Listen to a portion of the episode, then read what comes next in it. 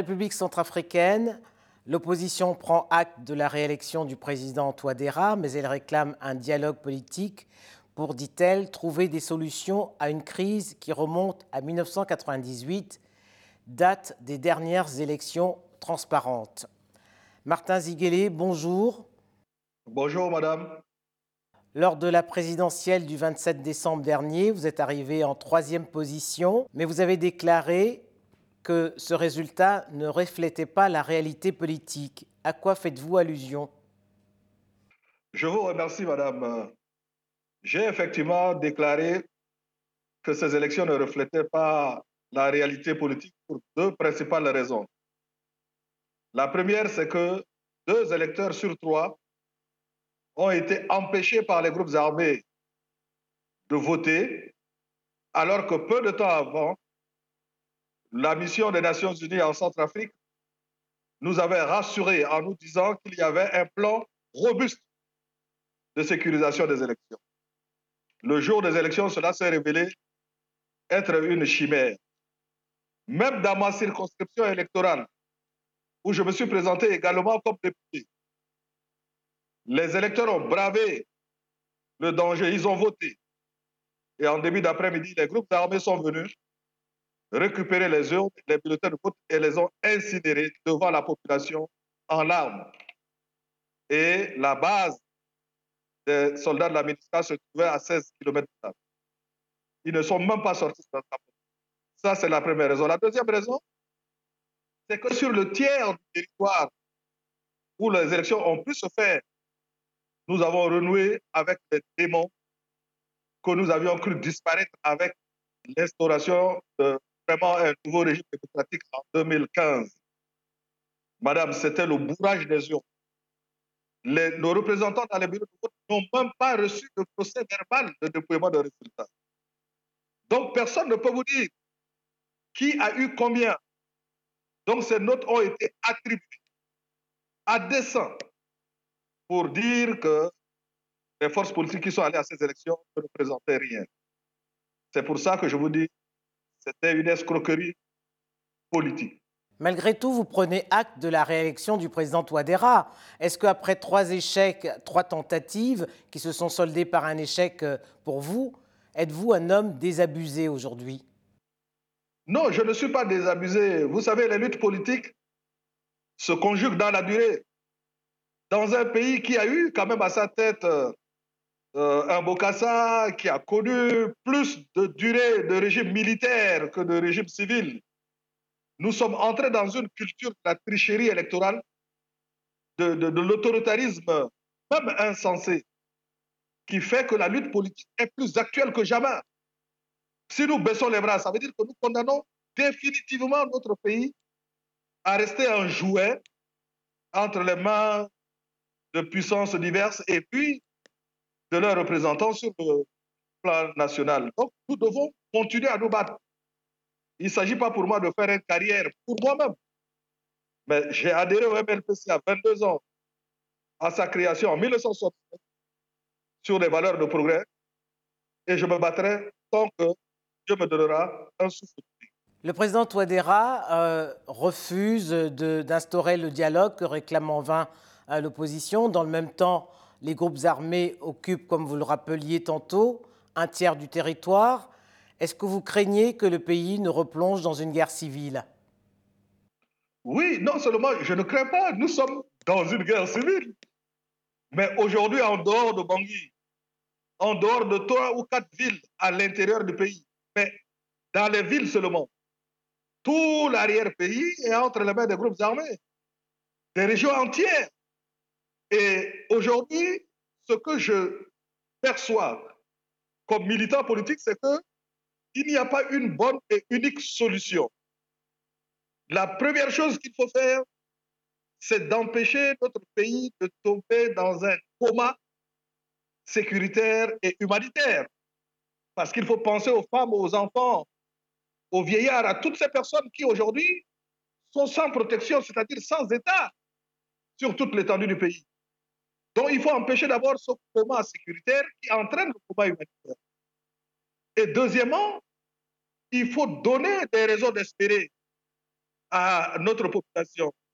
Et cela commence par l'organisation de législatives crédibles, légitimes, sur tous les territoires. Donc ce n'est pas une solution, c'est plusieurs solutions qu'il faut conjuguer ensemble. Arrivé aux portes de Bangui, euh, il y a 15 jours, les groupes armés ont été repoussés par la MINUSCA, les soldats russes, mais également les soldats rwandais. Euh, qu'avez-vous pensé de cette collaboration qui est une première? Oui, c'est effectivement une première, mais l'erreur, c'est de penser que la solution militaire, et surtout lorsqu'elle est externe, suffit euh, pour stabiliser tout un pays. Parce que les, les interventions ou les appuis extérieurs, qu'ils soient conformes ou pas aux normes des Nations Unies, c'est une béquille, madame.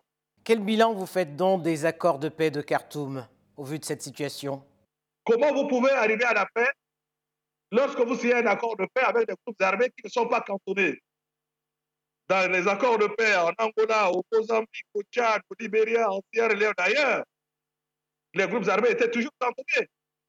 Dès le moment où ils n'étaient pas cantonnés, j'ai compris qu'à peu de prix, nous étions ballottés vers des solutions qui ne pouvaient pas être atteintes. Et je, je, je regrette qu'aujourd'hui, j'ai été pratiquement seul à crier comme Moïse dans le désert. Parce que ce qui arrive aujourd'hui, on a tout évité. Avec moins de, de, de nonchalance, avec plus de licité. On aurait pu l'éviter. Mais c'est la faute à qui? C'est la faute d'abord à l'exécutif. C'est l'exécutif qui dirige un pays. C'est la faute également aux garants et aux facilitateurs qui savaient très bien que tel que l'accord de paix était appliqué, pas l'accord de paix lui-même, mais tel qu'il était appliqué sur le terrain, on n'allait pas vers la paix.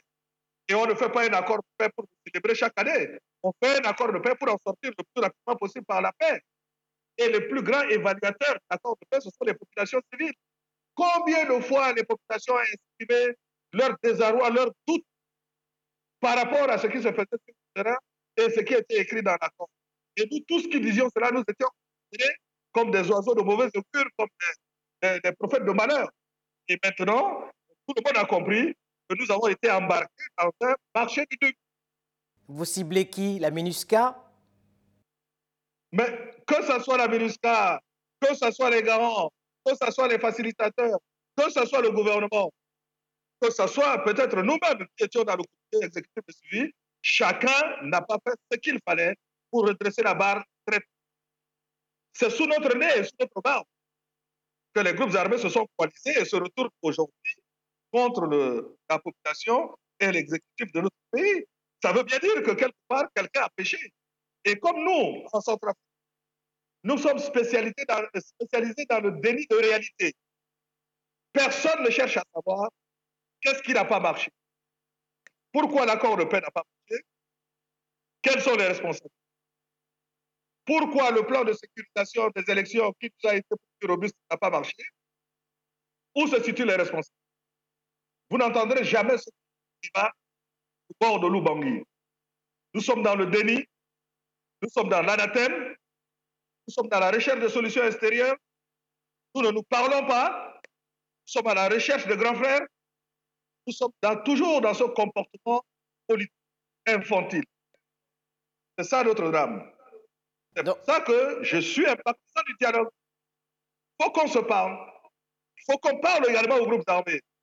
Il faut qu'on parle à leur soutien. Il faut que la CAC prenne en main ce travail et qu'il le fasse proprement pour que nous arrivions à la paix. Parce que ce qui m'importe, c'est la paix. Ce n'est pas les carrières politiques des uns Vous étiez nombreux à, à, à fonder beaucoup d'espoir sur la transition entre 2013 et, et 2015 on se rend compte aujourd'hui qu'elle n'a ni redéfini les règles du jeu politique, ni pacifié le pays. Oui, mais parce que nous commettons toujours les mêmes erreurs. C'est que les problèmes que nous n'avons pas pu régler de manière claire, nous pensons que les élections peuvent les résoudre. Et les élections étant plus catastrophiques que ce qui se passe ailleurs au Burkina ou au Niger, nous nous retrouvons avec les mêmes problèmes, plus les conflits électoraux. Et nous n'en tirons pas les leçons et nous continuons. Je vous donne un seul exemple. Nous avons décrié les conditions sécuritaires dans lesquelles les élections se sont passées, alors que nous avions les assurances des Nations Unies et de l'Union africaine. On nous a tous dit que nous étions en train de, de, de mentir en quelque sorte. Vous avez entendu le discours de M. Parker Ndiaye aux Nations Unies. Il n'a pas dit autre chose que ce que nous avions dit, à savoir que le plan de sécurisation a échoué. Mais entre-temps, nous avons une crise électorale sur les bras, en plus d'une crise sécuritaire. Et personne n'en tirera les leçons. Et aujourd'hui, on nous parle d'aller à des élections législatives, alors que le tableau s'est aggravé sur le plan sécuritaire. Et donc, nous sommes des spécialistes de la fuite en avant. Et c'est cela qui m'attriste et que je dénonce avec véhémence. Il faut qu'on prenne ce pays au sérieux. Il faut qu'on prenne sa population au sérieux. Nous ne sommes pas tous des, tarés dans ce pays. Nous sommes des êtres humains aussi intelligents que les autres et nous réfléchissons, même si nous n'avons pas les moyens d'agir. Donc c'est un cri de cœur que je lance à la communauté internationale, à la CAC, aux pays africains et au monde entier, qu'on ne laisse pas ce peuple disparaître parce que nous sommes en voie de disparition. Martin Ziguélé, il est encore euh, temps de formuler des vœux, hein, puisque nous sommes le 31 janvier. Quel avenir vous entrevoyez pour la République centrafricaine en 2021 Mais je souhaite que euh, cet épisode électoral et cette nouvelle crise militaire nous conduisent d'abord à nous parler entre nous, comme centrafricains, nous assumer, nous dire ce que nous devons nous dire, parce que ce pays se bâtira uniquement à cause de notre accord de volonté. La nation, ce que j'ai appris, c'est un destin commun. Comment construire le destin commun si nous nous regardons en chien de faïence dans notre propre pays? Et nous appelons ceux d'ailleurs pour venir régler à notre place ce que nous avons fait comme euh, actes qui ne sont pas positifs et nous demandons à d'autres de nous aider à nous parler. Je pense que cette forme d'irresponsabilité politique qui est appuyée par certaines chancelleries et certaines puissances doit cesser. Ce pays doit renaître de ses cendres. Ce pays doit être debout. Nous le devons à ce pays qui nous a donné. Nous qui ne sommes que des fils de paysans. Merci Martin Ziguélé. C'est moi qui vous remercie.